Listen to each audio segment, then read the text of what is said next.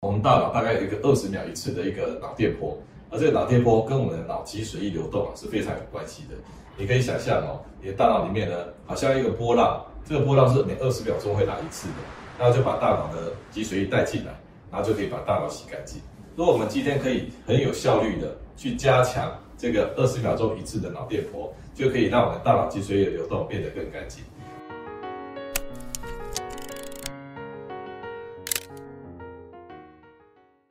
大家好，我是方世清，我在未来健康研究院。今天我来讲一个用声音指挥睡眠的题目。我们在睡觉前常常会去听一些音乐，然后让我们可以放松，甚至我们也会听很无聊的东西，转移我们的注意力，然后我们就睡着。那声音可不可以改变睡眠呢？我今天讲的这个东西是用固定频率的声音来指挥我们睡眠。那我们入睡呢更容易，然后睡得更熟，大把大脑洗得更干净。我们都知道，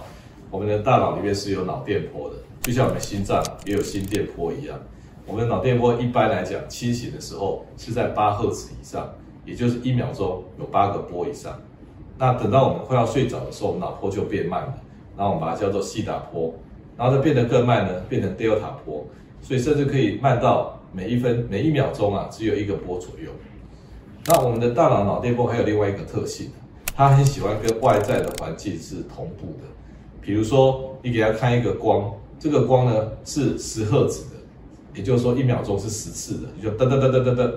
然后呢，脑电波呢，它就会出现同样的频率，它会跟外界这个光波是同步的。如果你给它一个声音，噔噔噔噔噔，那种脑电波也会跟它同步。所以，我们脑电波是很喜欢跟外在环境一起同步的。那我们可不可以用这个特性来改善我们的睡眠呢？增加我们的睡眠能力呢？是可以的。如果我们今天呢，用一个很低频的声音，那我们脑波可以跟，那我们把声音呢这个频率越调越慢，我们脑电波自己就会被配合，然后越调越慢。那我们一开始呢，可以给它八赫兹、九赫兹的，那它跟我们的一般的脑电波的频率是相同的。啊，我们这个外在声音的频率就把它降低了，然后慢慢降，慢慢降。我们用三十分钟左右，让它降到跟贝塔波是一样的。那我们脑电波被我们骗了，一直跟一直跟，然后就变慢了，那就可以帮助我们睡着。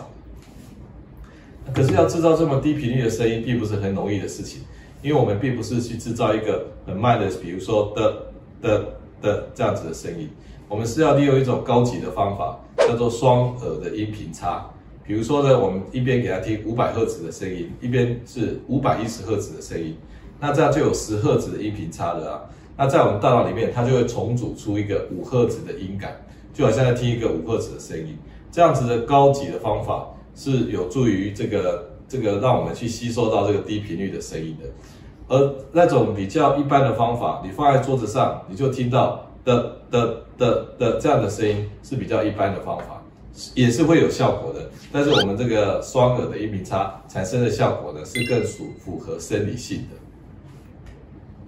那我们都知道，如果睡着了以后，我们脑波呢会变得很慢，那大脑脑血流也变得很低。那个血流量低的时候呢，那个血管旁边的那个缝隙啊，就会变得比较大，我们脑脊髓液就可以趁这个机会呢，进入到我们的大脑里面。所以，如果我们睡得很熟，我们脑脊髓液呢，就可以到大脑里面去做洗脑的工作。那如果今天呢，一个大脑呢没办法洗得很干净，就会产生神经退化的疾病。所以熟睡可以洗脑，洗不干净得到神经退化的疾病。那我们大家都要熟睡啊。那我们怎么样来把这个这个洗脑的功夫做得更好呢？有一个方法，在二零一九年《Science》杂志就分发表了一篇 paper，他提到说啊，